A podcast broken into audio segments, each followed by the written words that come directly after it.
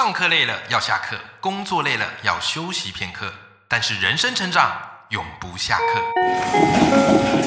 嗨，欢迎来到 Life 不下课，我是欧阳立中，每天陪你学习练功，一起玩出你我的理想生活。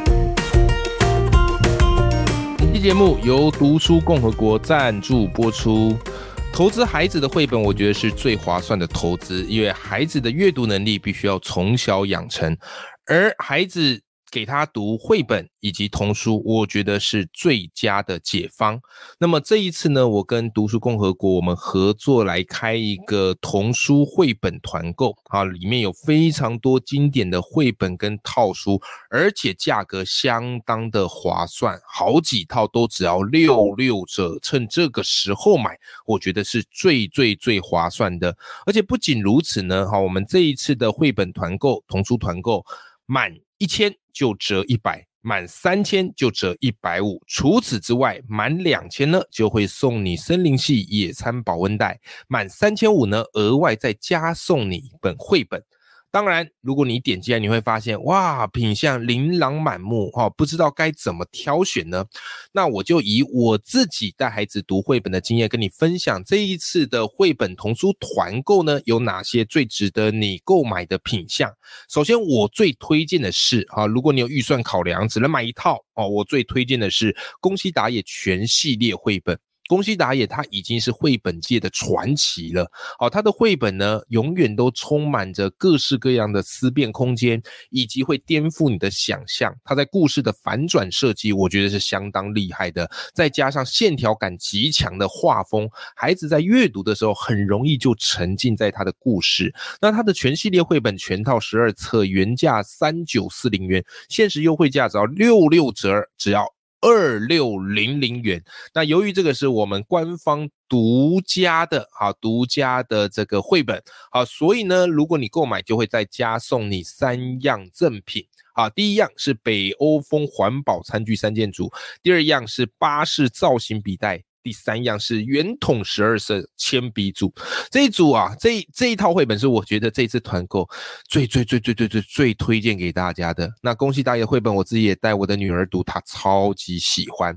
好，另外有几套的套书绘本我也推荐给你。好，首先第一个是这个妈妈变成鬼系列，好，这个非常挑战你的泪腺哈，就是如果你要买的时候要三思，但是我觉得读完不管是大人跟孩子都会非常非常的感动。好，再来第二个是佐野洋子精选作品集系列，好，这个也是非常经典的一套绘本。好，那在第三个是里欧里奥尼启蒙思考系列。好，如果你想带孩子开始接触一些思考，接触一些哲思，那我觉得这套绘本是一个很好的入门啊，入门砖。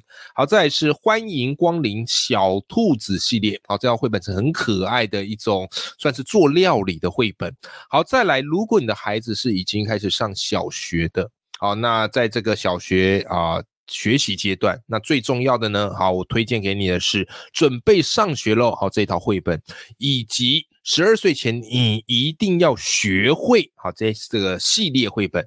好，那这些绘本它都会告诉孩子一些他上学该有的能力，好，以及该培养的学习的方法。好，那我觉得是非常推荐给大家的。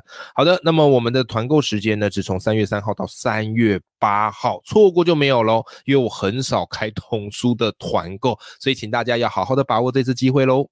好，那么详细的链接我会放在节目的资讯栏里面。Hello，欢迎各位听众朋友收听《赖不下课》，我是杨立忠，每天一集不下课，别人休息你上进，累积你的复利成长。好，那么我们今天要来跟大家聊一个主题，哈，就是写作这个主题。我发现每次只要一聊写作主题，哇塞，那一集的收听率就特别高。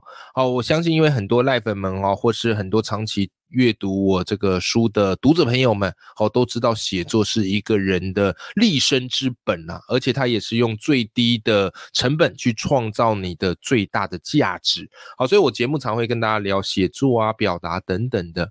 好，但是呢，我因为，我发现一件事哦，就是很多人开始写作之后，写着写着，一开始写会非常的开心啊，然后会觉得很有动力。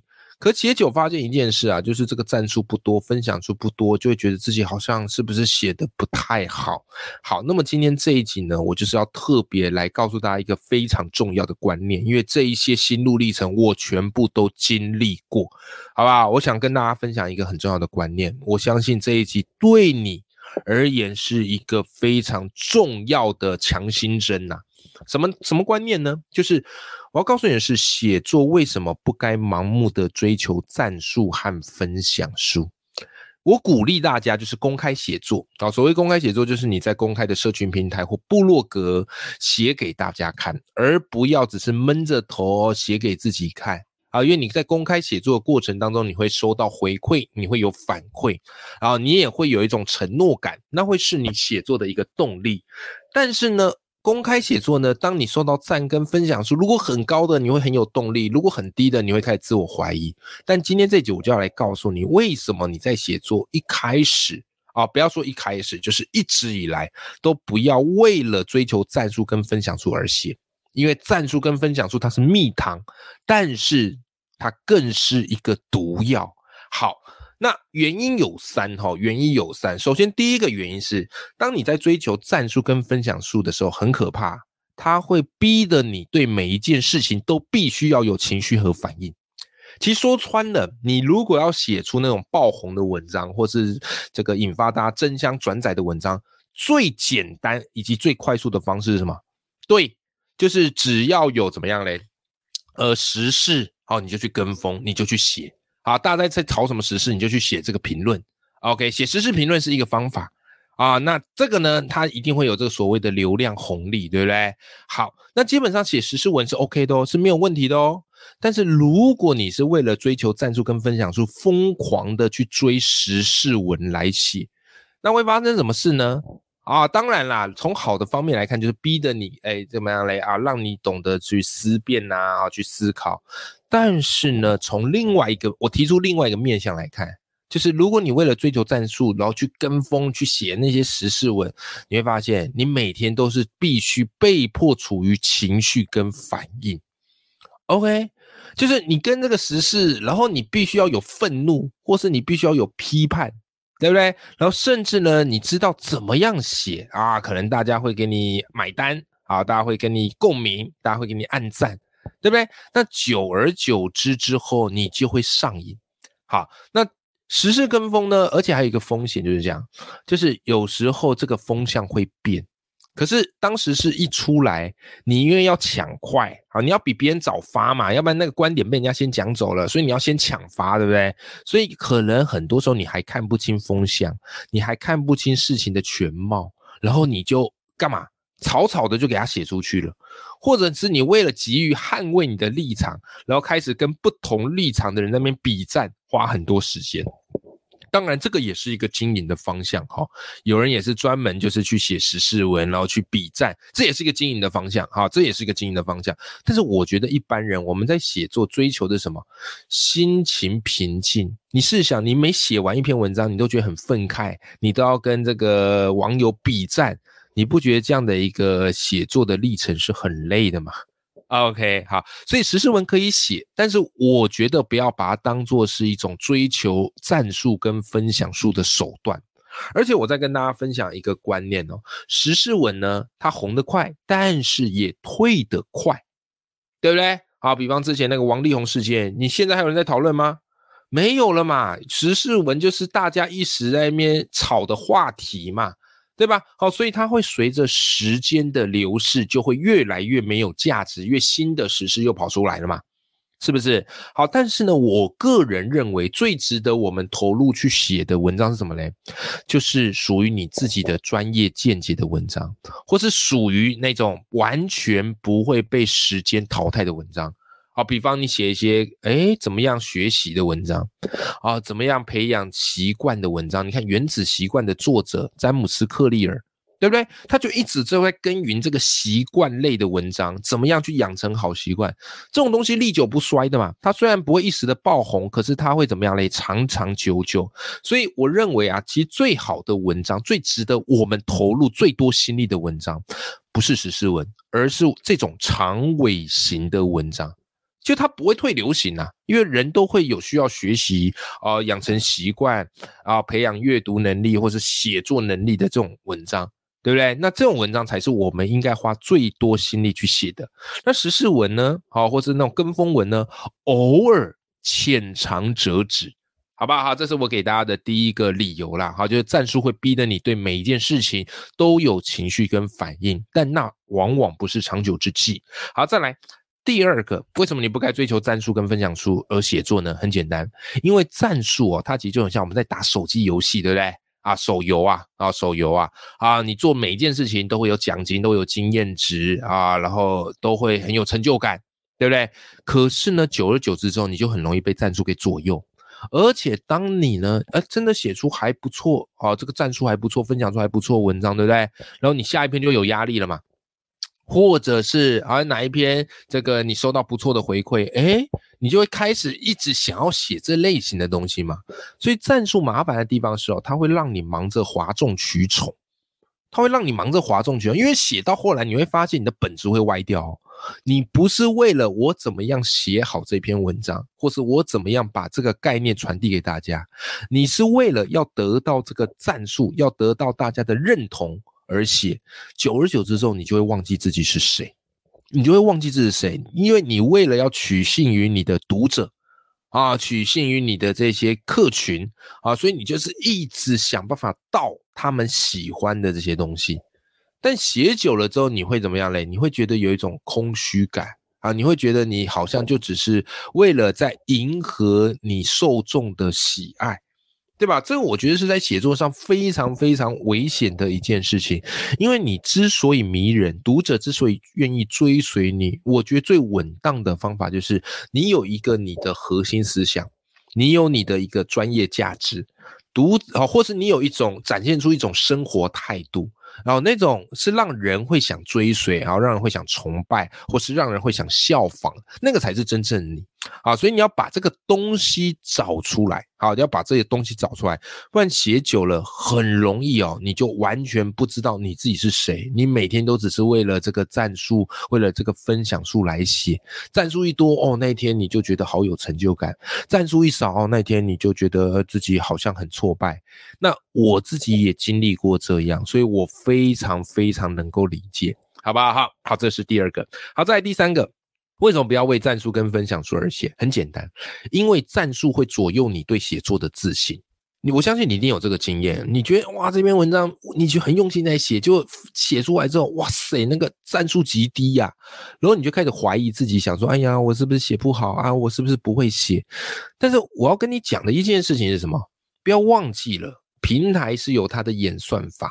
每一个的社群平台都有它自己的运算规则的，所以你的战术少不，有时候很多时候不代表你写不好，那就只是因为触及率的关系嘛，人家看不到你的文章嘛，对不对啊？这个社群平台就是要逼你下广告嘛，所以如果你是以追求战术跟分享出来写的话，你会很挫败。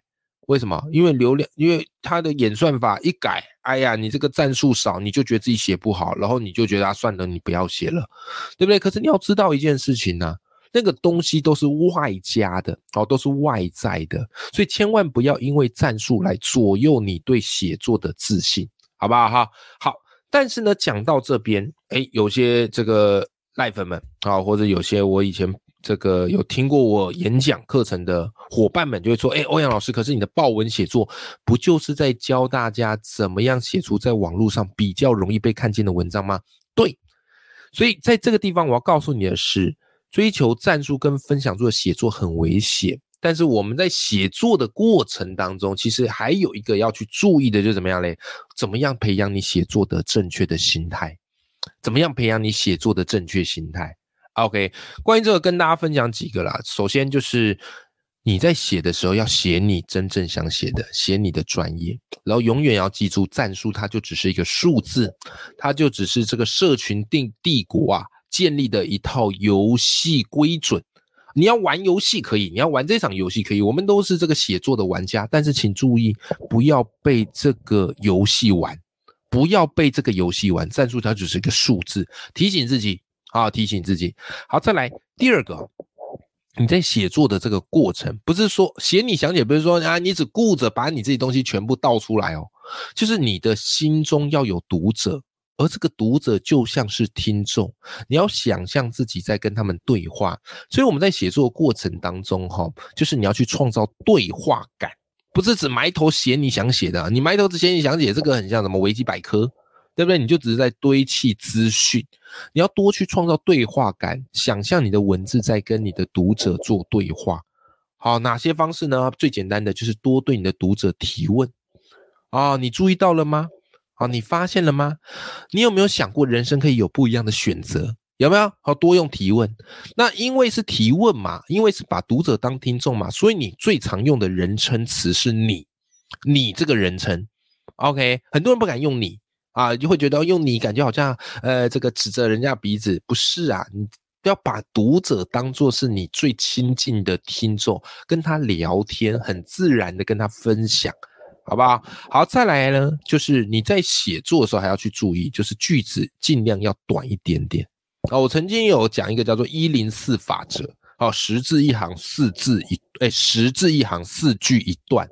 就是你要有意识的去注意一句话，最好不要超过十个字，就算超过也不要超过太多。哦，我发现有些人很舍不得用标点符号，好像这个用标点符号要花钱一样。好，但实际上你句子短，那读者的注意力才有办法集中，对不对？你看那个很长的句子，那就很费神嘛，很很花你的这个注意力嘛，对不对？好，所以透过这样的方式去创造对话感，都可以让你的文章比较。让人便于阅读，OK，好，再来最后一个写作正确心态是这样哈，我我必须坦诚啊，其实我们在社群平台写作就是图一个机会，图一个机会，对不对？好，所以我都很鼓励大家可以公开写作嘛。但是你在图这个机会的时候，你要知道一件事情，就是不要偏了你写作真正的轴线。好，所以我跟大家分享，就是说，这个写作是日常啊，爆红是乐透，是惊喜。这句话我很常讲哦，这句话我非常常讲啊，就是一定要保持这个心态。你每天写，每天写，这个就跟你刷牙、洗脸、吃饭一样，是每天必做的事情呢。哎，哪一天你的一篇文章爆红了哦，被大家看到了，哇，赞助分享数冲到爆表了，哇，恭喜你，你中了一张乐透嘛。对不对？但你也很清楚，这个是乐透，没有天天都在中乐透的嘛。但是你天天还是要工作、吃饭啊，然后这个怎么样来运动嘛？这个都是日常嘛。所以写作你要把它当做是你的日常。那当爆红来的时候，降临在你身上的时候，可以开心，但是不要迷失。很多人哇，一篇爆红文完之后，接下来压力就很大，怕自己写不出下一篇爆红文，怕自己是不是已经过气了。对不对？我也常常会有这样的啊，我也很久没有写出爆红的文章啦。但是我常常要提醒自己的是，写作就是我们的日常，我就是想要跟大家分享我会的、我学到的、我听到的。哎，至于如果这一篇文章真的红了，哇，好棒，那可以当做是一个肯定。但是如果没有红啊，然后就是很稀松平常，没有关系嘛，这就是日常生活的一个本质嘛。好不好？好，好，那相信今天这一集呢，对听众朋友哈，对赖粉们一定有一个很大的帮助啊！因为我们在写作的过程当中，我们的确很希望被看到，好，人都有这种自我认同、被肯定的需求嘛。但是要记住哈，不要靠战术跟分享出来肯定你自己的价值，只要你愿意写出来，愿意去想啊，愿意发文的那一刹那，我觉得你就是最棒的。啊，我觉得你就是最棒的。OK，好的，永远要记住眼里有光，心中有火的自己。那么我们下集见喽，拜拜。